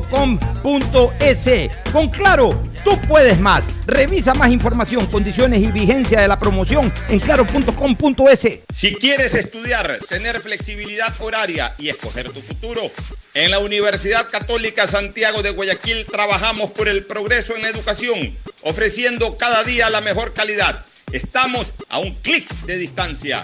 Contamos con las carreras de marketing, administración de empresa, emprendimiento e innovación social, turismo, contabilidad y auditoría, trabajo social y derecho. Sistema de Educación a Distancia de la Universidad Católica Santiago de Guayaquil, formando líderes siempre. Si la placa de tu vehículo termina en 8, realiza su revisión técnica vehicular durante todo el mes de septiembre. Paga la matrícula. Separa un turno en los horarios de lunes a viernes de 7 a 19 horas en el Centro de Matriculación Norte y de 7 a 17 horas en el Centro de Matriculación Vía Daule. Los sábados de 7 horas a 13 horas en ambos centros y realiza tu revisión técnica vehicular. No lo olvides, todas las placas terminadas en 8 realizan la revisión en septiembre. Hazlo con tiempo y cumple. Para mayor información, visita nuestras redes sociales o infórmate a través de nuestros canales oficiales. ATM y la Alcaldía de Guayaquil trabajan por ti. En EMAPAC te brindamos una atención de calidad, oportuna y humana. Si no estás de acuerdo con la respuesta de la operadora de los servicios Interagua, contáctanos a nuestro WhatsApp 099-874-72917 o llámanos a la línea directa 1-800-003-003 y desde celular al 113, porque proteger tus derechos es nuestro compromiso. La Alcaldía de Guayaquil y EMAPAC trabajan juntos por una nueva ciudad. En Banco Guayaquil, para ser el banco en el que estás primero tú, debíamos empezar primero por nosotros, nuestro equipo, cuidando, respetando y valorando el talento de todas y todos. Y gracias a ellos, hoy somos el mejor lugar para trabajar en Ecuador y el tercer mejor lugar para trabajar en Latinoamérica. Banco Guayaquil Primero tú. Hay sonidos que es mejor nunca tener que escuchar. Porque cada motor es diferente. Desde hace 104 años, Lubricantes Cool mantiene la más alta tecnología y calidad en línea de aceites para motores a diésel y gasolina. Está hecho con una fórmula especial para dar excelente protección a todo tipo de motores. evitando el desgaste prematuro de pistones, anillos y árbol de levas, ayudando a mantener limpio el motor y libre de depósitos que se forman por las altas o bajas temperaturas. Dele a su motor lo que se merece. Lubricantes Gulf, la más alta tecnología en lubricación. 104 años preservando la vida de su motor. Lubricantes Gulf. Gulf es más lubricante.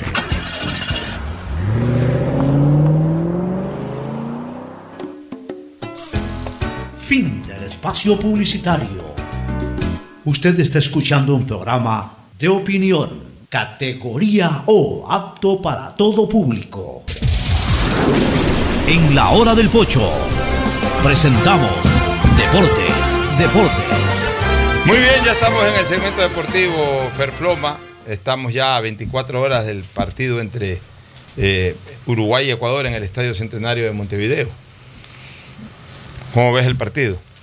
Un partido duro, difícil, pero que después del resultado contra Chile obliga a Ecuador ahora sí a obtener un resultado positivo, a sacar por lo menos un punto, si no los tres. Ojalá los, el, planteamiento de, de Alfaro vaya acorde a las necesidades que tiene Ecuador.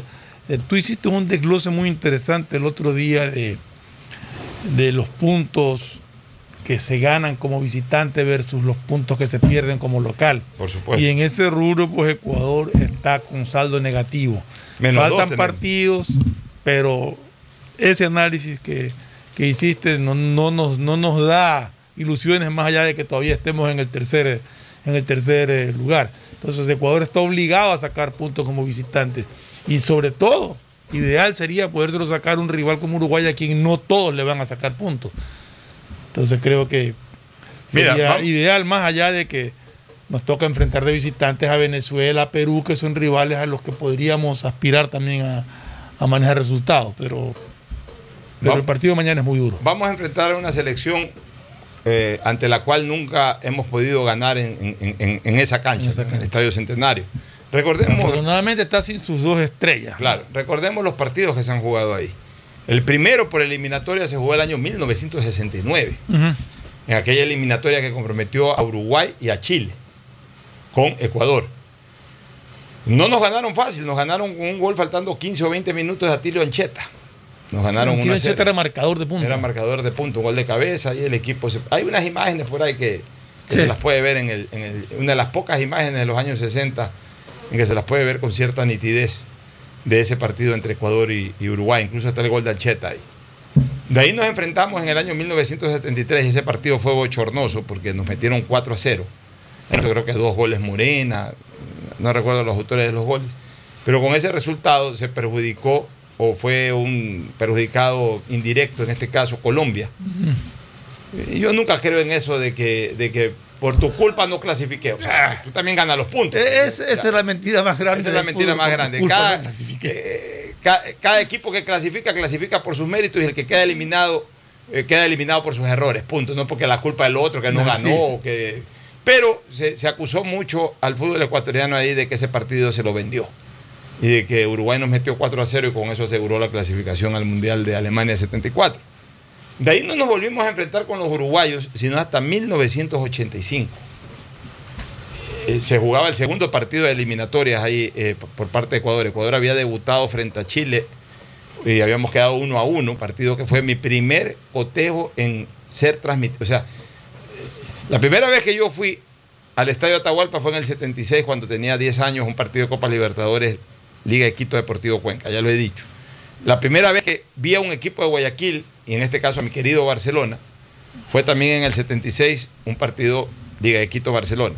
Pero la primera vez que yo fui al Atahualpa a transmitir un partido, ya a- a- en el inicio de mi carrera periodística como comentarista de radio, a transmitir un partido de fútbol fue Ecuador-Chile en las eliminatorias de 1985 hacia México 86. Acompañé a Agustín Guevara Morillo en el relato de ese partido.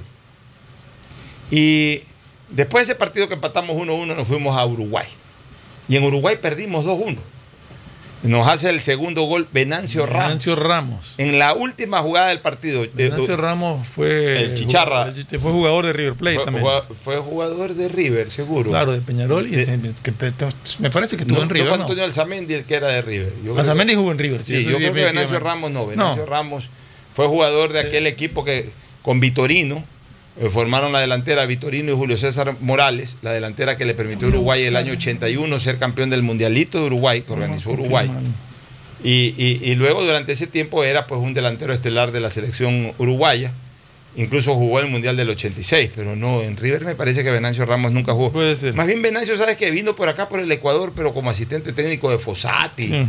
o algo de eso. Incluso eh, espero que esté vivo, porque me parece que en algún momento escuché una noticia que había fallecido. Pues esto sí no lo puedo confirmar, eh, sino que lo dejo ahí suelto. Tú estás revisando en Google eh, la historia de Venancio Ramos, ahí me confirmas.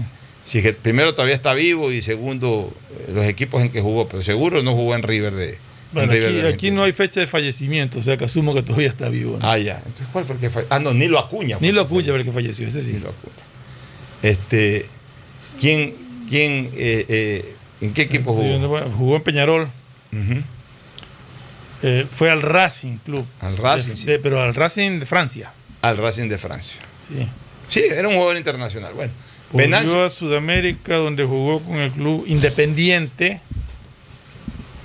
Y de ahí regresó a Uruguay. Fue en Independiente, no fue ya, en River eh, fue en es que a River fue Antonio Alzamendi, que también era parte de ese equipo, pero que no jugó ese, esa eliminatoria.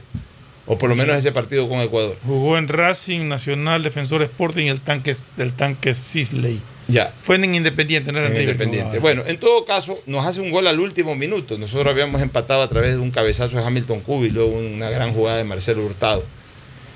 Y ya estábamos felices celebrando el empate en el Estadio Centenario, el primer gran resultado en el Estadio Centenario.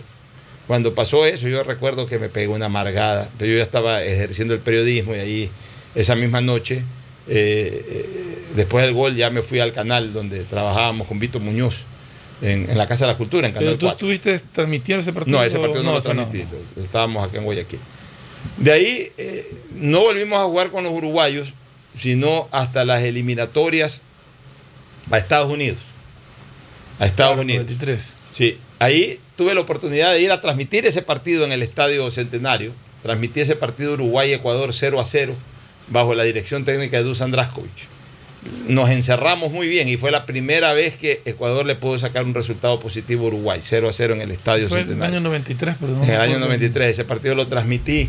Me acuerdo que compartí experiencia de viaje con mi difunto y queridísimo amigo Alberto Sánchez Varas. Compartimos habitación y teníamos una relación bastante estrecha en esa época. Eh, eh, siempre fuimos muy buenos amigos, pero en esa época rodábamos más. Entonces, eh, yo fui a cubrir por Superca 800 y Alberto también fue a ver el partido.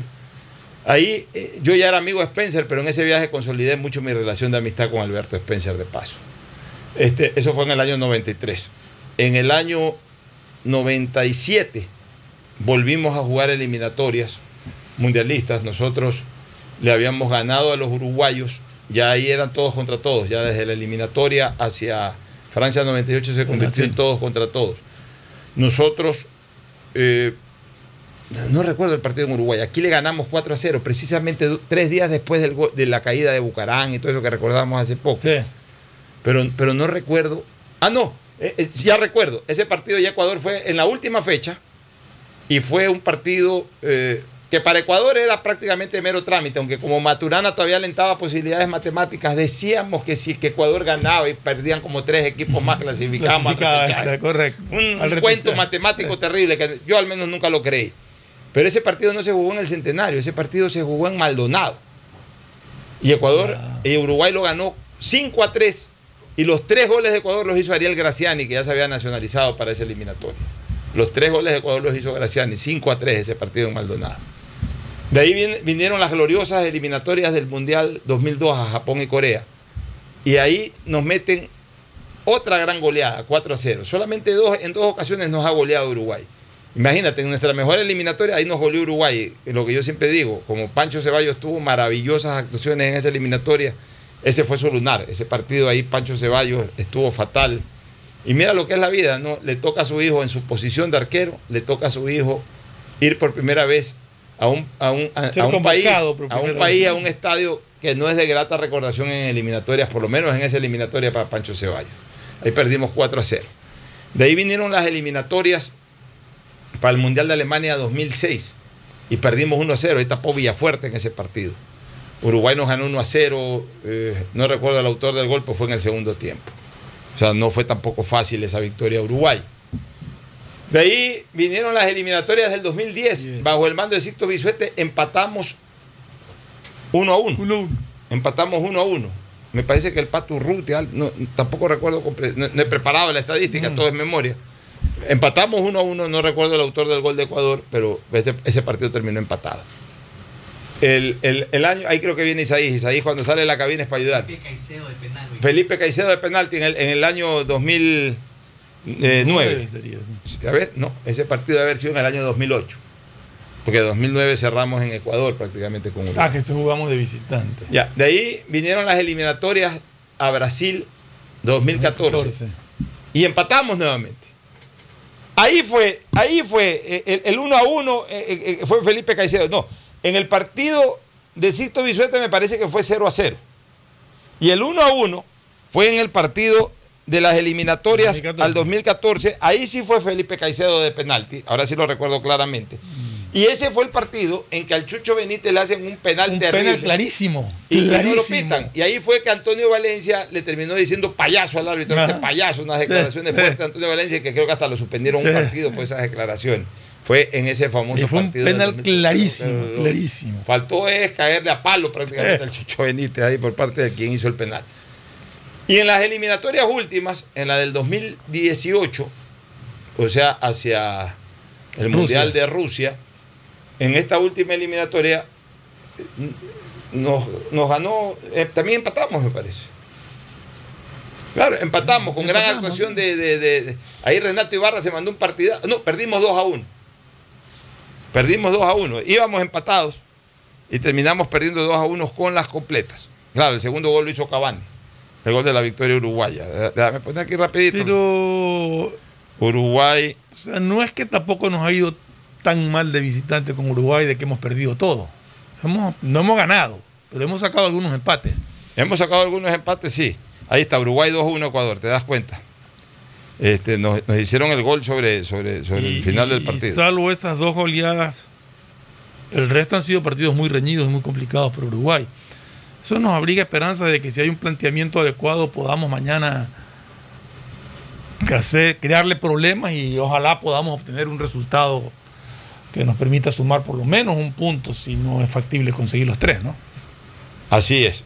O sea, lo que te quiero decir es que el centenario, salvo en dos momentos, el año 73 y el, y el año eh, 2000, eh, Uno. 2000, 2000, ese partido fue en el 2000. Eh, salvo, salvo en esos dos partidos, el resto de choques entre eh, Uruguay, eh, uruguayos y ecuatorianos ha sido partidos reñidos, Reñidos, sí. en donde tampoco Ecuador ha podido ganar, pero en tres oportunidades hemos sacado un punto y en las otras ocasiones hemos perdido por la mínima diferencia y, con goles, goles incluso sobre- eh, en tiempo de descuento. Sobre el final, correcto. Entonces, hay gente que dice, la historia no juega, sí, la historia no juega al fútbol, pues la historia es un referente, es un referente. Y siempre hay una primera vez. Y, y- y siempre hay una primera vez, como hubo la primera vez en, en el año 2015 en, en- en Buenos Aires, cuando le ganamos a Argentina 2 a Así es. 0. Y, y mira tú, estábamos cerca con los argentinos.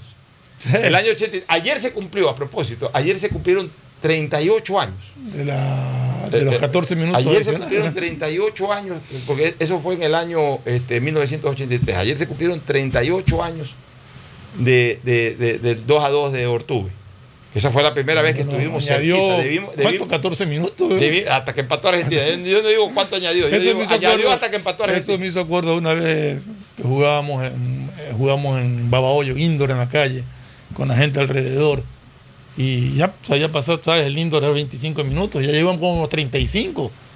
Y, Y el yo le no pego un grito al árbitro, ¿hasta qué hora árbitro? Y me contestó toda la barra hasta que empatemos. bueno, igualito. Igualito fue. Igualito. O sea, ahí el árbitro descontó hasta que Argentina empató. Pues fue la primera vez. Después, con el mismo Cito Bisuete que tuvo buenos resultados en el Río de la Plata, también estuvimos a punto de ganarle. La segunda vez, cuando empatamos uno a uno, ya por eliminatorias, con gol del Pato Urrutia y al último minuto, en la última jugada del partido, Rodrigo Palacios nos empató el juego. Rodrigo. Ya, ahí quedamos uno a uno. Bueno, ya veníamos con dos, dos entre varios, es verdad, Claro. pero ya habían dos resultados por ahí de empate. Ya. Cualquier rato la victoria. Llegó pues el día de la victoria. Cuando le ganamos 2 a Y bien 0 con goles de Frickson Erazo y de, y de Felipe Caicedo. Y le ganamos 2 a 0 ese partido. Tuve el gusto de estar presente en el propio estadio de, de River viendo esa, esa victoria. Bueno, ahora también hemos tenido algunos resultados interesantes de empates, tres. Hemos tenido otros en donde hemos perdido con las justas. ¿Y, y por qué no pensar de que a lo no, mejor mañana ganamos? Siempre hay una primera O sea, vez. Yo sigo pensando de que Ecuador tiene una, un- un- una estructura de buenos jugadores. Usted- Uruguay no llega en su mejor momento, no, no van a estar sus dos principales figuras. Ojo con una cosa, cuando tú tienes dos figuras excluyentes, porque a ver, Cavani y Suárez han sido durante los últimos años figuras excluyentes de, de- de- de Uruguay. O sea, no han sido figuras más, figuras excluyentes. No, no, no. Ellos son otro lote al resto. El resto de jugadores uruguayos, incluido este Valverde que juega en el Real Madrid, son jugadores ahí nomás, buenos jugadores, punto. Tiene dos buenos back centrales en su mejor momento, que ya pasaron también en sus Godín y Jiménez. momentos. Godín y Jiménez, especialmente para Godín. Ya Godín hoy es un defensa más lento. No, en Eh, medio tiene dos jugadores buenos que son Valverde y Betancur. tiene buenos jugadores. Yo no digo que, tenga, que no tenga buenos jugadores, pero los excluyentes eran Cavani, Cavani y Suárez. Suárez. Cuando un equipo se acostumbra a tener jugadores excluyentes, cuando esos jugadores excluyentes faltan, se siente esa falta, porque el equipo no se acostumbra o no se acomoda a jugar sin esos jugadores excluyentes, sin esos jugadores determinantes, sin esos jugadores desequilibrantes. O sea, ah, me va a decir alguien por ahí, oye, Pocho, pues tú estás diciendo eso y el domingo pasado nomás le metieron cuatro a Bolivia. A Bolivia a Bolivia. O sea, podemos estar mal en algún momento de esto porque no alinean al uno al otro. si, si lo Pero más que ver Bolivia sí punto- somos. Si lo quieres ver desde el punto de vista de Bolivia, Bolivia les hizo dos. ¿Por qué Ecuador no se los puede hacer? Así es. Entonces, bajo esas consideraciones, yo sí tengo la esperanza de que mañana a lo mejor demos una buena sorpresa. Por eso, por eso era mi inquietud sobre el planteamiento que va a usar eh, el profesor Alfaro. Yo creo que depende mucho de cómo plantea el equipo, de cómo lo alinea inicialmente y de cómo salga a buscar el partido. Si lo sale a buscar eh, eh, encerrado atrás, nos podríamos complicar. Pero si sale a buscarlo más suelto, yo creo que Ecuador tiene muchas posibilidades. Así es. Vamos a una recomendación comercial y retornamos con Luis Viera de la Rosa y el homenaje que se le va a rendir a Diario El Universo eh, por los 100 años por parte de la Asociación Ecuatoriana de Radiodifusión. Ya volvemos. Auspician este programa. Aceites y lubricantes Gulf, el aceite de mayor tecnología en el mercado. Acaricia el motor de tu vehículo para que funcione como un verdadero Fórmula 1 con aceites y lubricantes Gulf. ¿Quieres estudiar, tener flexibilidad horaria y escoger tu futuro? En la Universidad Católica Santiago de Guayaquil trabajamos para el progreso en educación, ofreciendo cada día la mejor calidad y para ello estamos a un clic de distancia. Escoge la carrera de tu vocación. Puede ser marketing, administración de empresas, emprendimiento e innovación social, turismo, contabilidad y auditoría, trabajo social y también derecho. Consulta en nuestra página web mayor información y esquemas de admisión. Universidad Católica Santiago de Guayaquil, formando siempre líderes. ¿Un iPhone nuevo? Claro que yes. ¿Más gigas en tu plan? Claro que yes. Solo en Claro aprovecha y lleva tu nuevo iPhone 12 o 12 mini con descuento que viene con 30 gigas gratis para tu plan. Cómpralos en los centros de atención a clientes o en claro.com.es. Con Claro, tú puedes más. Revisa más información, condiciones y vigencia de la promoción en claro.com.es. 221.115 habitantes se benefician con el mejoramiento y aumento de la capacidad de los drenajes en la avenida Casuarina, Vía Daule, Marta de Roldós, Guasmos, Tres Bocas, Voluntad de Dios, Samanes y Urdesa. Con estas obras mejoramos la calidad de vida de los pobladores. El municipio de Guayaquil y Emapac trabajando juntos por una nueva ciudad. Todos tenemos algo o alguien por quien quisiéramos que todo sea como antes. Mi abuelita, que me vuelva a visitar, porque necesitamos hablar muchas cosas. mi esposa y mis hijos, que puedan jugar, que puedan estar ya libremente como antes. Yo quisiera recuperar la tranquilidad, tranquilidad de poder abrazar a mi mami, a mi papi, que son los más vulnerables, y saber que no pasa nada y que solo pueden recibir amor. Por todo eso que pones primero en tu vida, primero pon el hombro. Juntos reactivamos al país. Consulta tu lugar y fecha de vacunación sin costo en tu banco del barrio más cercano. Banco Guayaquil. Primero tú.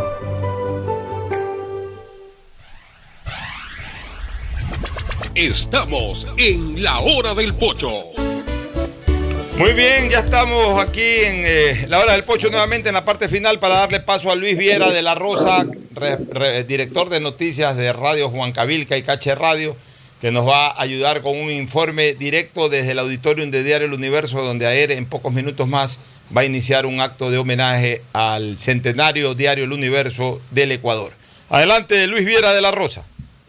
Muchas gracias a Alfonso Arbiteri en la hora del pocho. Sí, efectivamente estamos en el auditorio del diario El Universo, al sur este de Guayaquil, concretamente donde están allá aquí personalidades y autoridades de AR Nacional, también autoridades eh, de, o principales titulares del diario El Universo, como el caso del señor César Pérez Barringa, y demás miembros de AR mm, Guayas y también AR Nacional. Concretamente, este día eh, se encuentran aquí reunidos porque se va a hacer la entrega de una placa de reconocimiento que la Asociación Ecuatoriana de Radiodifusión entrega a Diario El Universo, dado el caso de que el 16 de septiembre cumple 100 años de eh, fundación y concretamente hoy es el Día Internacional del Periodista y se han acercado en este aspecto para, para poder este, hacerle la entrega de un presente, de un reconocimiento como Diario del Universo, uno de los diarios más importantes del país, fundado aquí en la ciudad de Guayaquil, un 26 de septiembre, eh, un 16 de septiembre de 1921. Vamos a escuchar al presidente de AER, el economista Clever Chica Zambrano. a los señores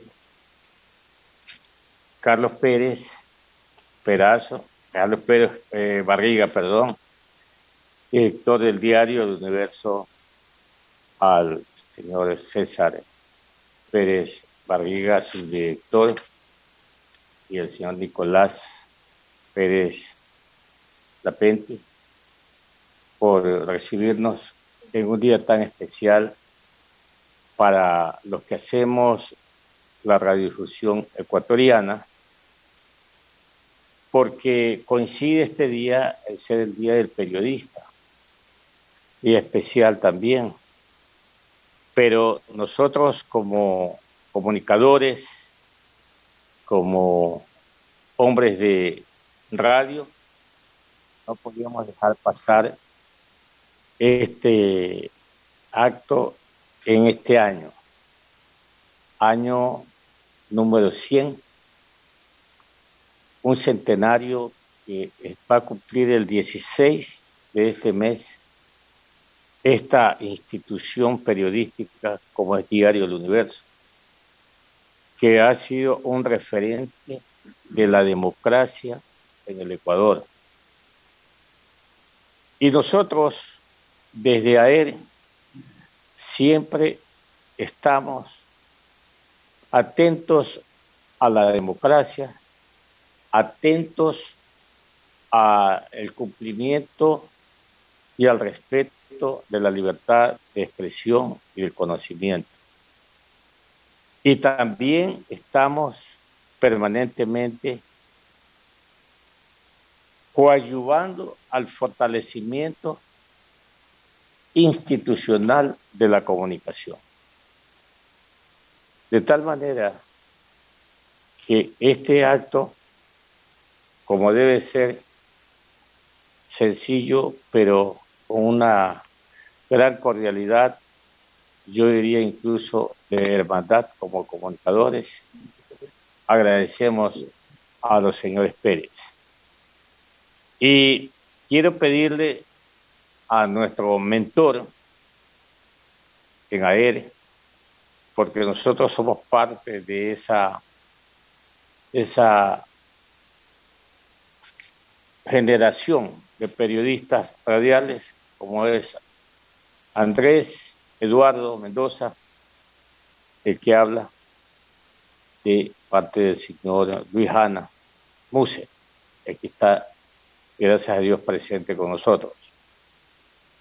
Que venimos los tres en esa generación aprendiendo de don Rafael Guerrero Valenzuela, de don Carlos Armando Romero Argoda, de don Francisco Feró, y luego pues de don Antonio Guerrero Gómez, y también de nuestra, se puede decir, nuestra jornada de periodistas, comunicadores de radio, está nuestro colega radiodifusor Washington Delgado.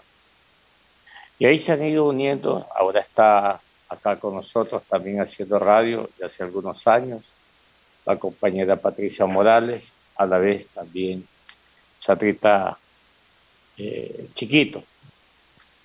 Y les pedí también que nos acompañen a nuestro vicepresidente de AER, al doctor Luis Barrera, eh, gerente propietario de Radio Escándalo de Maraví, y al licenciado Tulio Muñoz, gerente propietario de Canal Maravita y de las radios Marejada y Rumba. Acá estamos, señores eh, Pérez, y quiero pedirle al señor Luis Ana que se dirija a ustedes en este día especial para Diario El Universo. Bien, hemos escuchado al presidente de ADER Nacional, Clever Chica Zambrano, en esta oportunidad, el señor eh, Luis Hanna Muse hace uso de la palabra. Vamos a escucharlo.